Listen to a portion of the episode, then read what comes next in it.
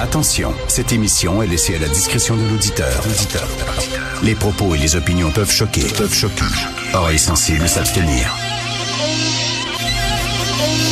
Richard Martineau. Martino. Un animateur pas comme les autres. Richard Martineau. Salut la gang, merci d'être fidèle à Cube Radio. D'ailleurs, 13 février, vous savez c'est quoi le 13 février? Selon l'UNESCO, c'est la journée internationale de la radio aujourd'hui. Alors à tous ceux et celles qui font de la radio et surtout à tous ceux et celles qui aiment écouter la radio, euh, excellente journée. D'ailleurs, vous savez qu'à partir d'aujourd'hui, c'est le grand débrouillage, donc vous pouvez aussi regarder Cube euh, à la télévision euh, sur Vidéotron, là, Elix, c'est euh, 70, le- la station 70, l'ancien Youpa. Donc, si vos enfants reviennent sur l'heure du dîner à la maison et regardent la télévision, ouvrent la télé à 70, ils vont tomber sur Benoît Dutrisac. OK, non, c'est pas une nouvelle émission de Youpa, Capitaine Sacramouille, c'est pas ça, pas en tout, là. C'est euh, vraiment euh, Cube Télé. Donc, euh, pendant, pendant les prochaines semaines, on va débrouiller Cube Télé. Vous n'aurez pas besoin de vous abonner, de payer pour vous abonner pour voir Cube Télé, histoire de vous donner un avant-goût de ce que c'est. Et on espère que ben, vous allez devenir membre de Cube Télé. C'est pour deux mois qu'on est débrouillé. Donc, écoutez, il y, a des, il y a des politiciens qui sont bizarres. Il y a des gens qui se lancent en politique qui sont particulièrement bizarres. Alors, ma collègue Florence Lamoureux me fait entendre ce matin un extrait de l'émission de euh, Yasmine Abdel-Fadel. Hier, Yasmine Abdel-Fadel recevait euh, Nicolas Tétrault, un ancien péquiste qui veut se présenter euh, à la chefferie du Parti libéral du Québec. Oui, oui un ancien péquiste qui veut aller au PLQ. J'espère que Mathieu Bock-Côté m'écoute pas parce qu'il est en train de faire une crise cardiaque en direct, c'est sûr et certain. Et là, Yasmine lui a demandé, mais comment se fait un ancien péquiste veut faire le saut au Parti libéral du Québec? C'est, c'est- il me semble, c'est deux adversaires. Voici la réponse de Nicolas Tétrault. Une opportunité très, très importante de mettre en place des changements enfin au Québec. Moi, j'en ai marre. J'ai commencé à 17 ans à faire des débats télévisés. Regardez, là, j'ai juste des cheveux gris ou presque à 49 avec six enfants. Et, et pour moi, c'est la dernière fois. Je donne tout et j'essaie de, de vraiment mettre en place des changements importants. Je pense qu'on peut pas, faut arrêter de mettre un diachylon, un band Alors, au début de l'entrevue, on l'a pas entendu, mais il dit Je suis opportuniste. Je fais ça par opportunisme. Lui-même, il est tout content de dire ça. Je suis un opportuniste. Je fais ça par opportunisme. Puis il dit là, il va falloir arrêter. Là. On a vu une opportunité. On peut écouter? On écoute. Pourquoi le PLQ?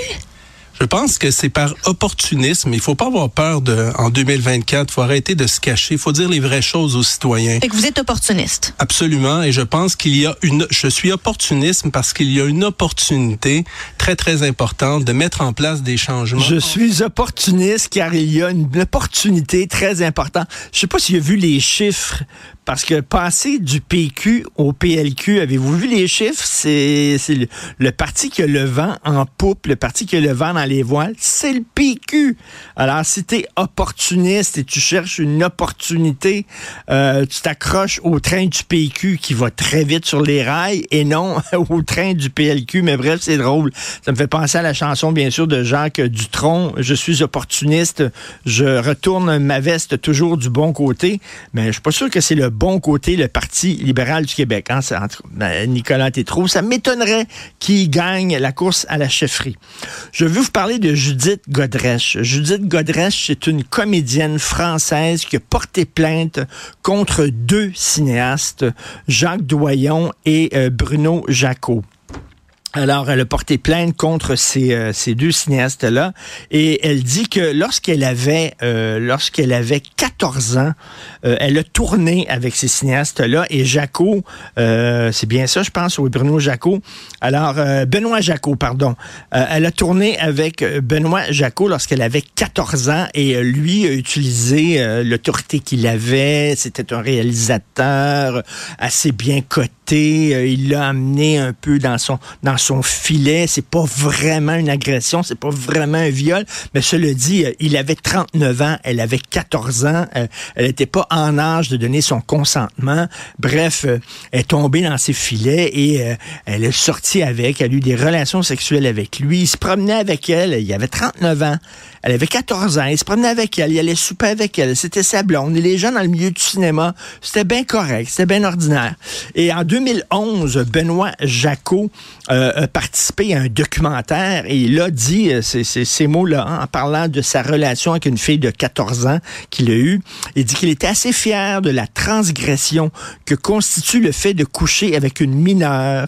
Il dit, elle, ça l'excitait beaucoup, cette fille-là.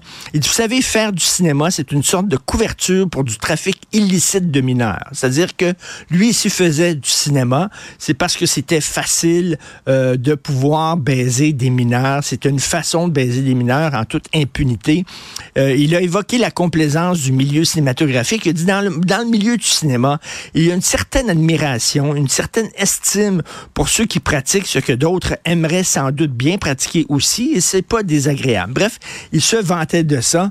Euh, ce qui est intéressant, c'est que Jacques Doyon et Benoît Jacot, ce ne sont pas des cinéastes là, grand public. Euh, non, ce sont des cinéastes qui sont aimés par les intellectuels, les intellectuels de gauche, qui gagnent des prix dans des festivals, des petits films intimistes, des films d'art et d'essai, des films d'auteur.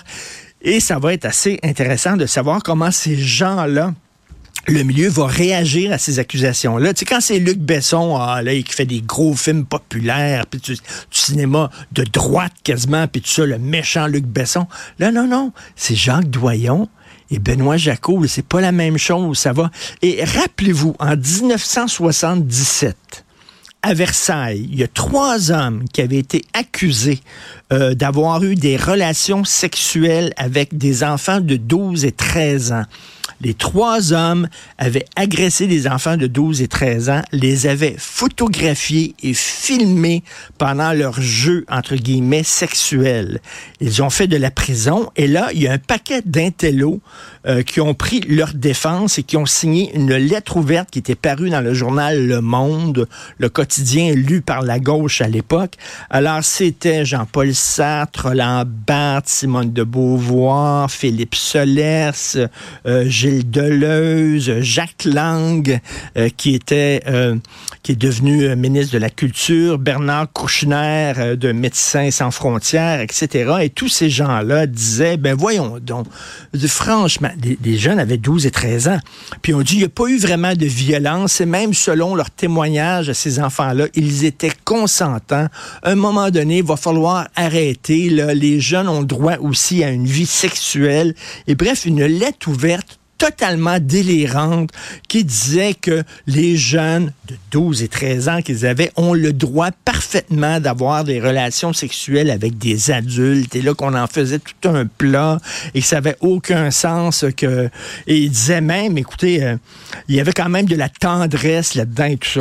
Totalement délirant des années plus tard, Philippe Solers, l'écrivain, on lui a demandé pourquoi vous avez signé cette pétition-là? Il a dit, ah, à l'époque, il y avait tellement de pétitions qui nous passaient sur le bureau. Là. Je signais tout ce qui arrivait. Je ne l'ai pas vraiment lu. Euh, il y a d'autres gens qui disaient, ben là, il faut se mettre dans l'époque. C'était en 1977, c'était après 1068. On était contre l'autorité morale, contre la moralité. Pour nous autres, c'était la droite, c'était la religion. On voulait tout casser, on voulait tout envoyer promener. Et donc, il faut mettre ça en contexte, reste que je suis convaincu qu'en 1977, il y avait plein de gens, des gens ordinaires qui avaient les deux pieds sur terre, qui étaient contre le fait que des adultes couchent avec des enfants de 12 et 13 ans. C'est pas vrai que c'était le contexte. Non, non, c'était le contexte dans un petit milieu hein, de la Sorbonne, des universités.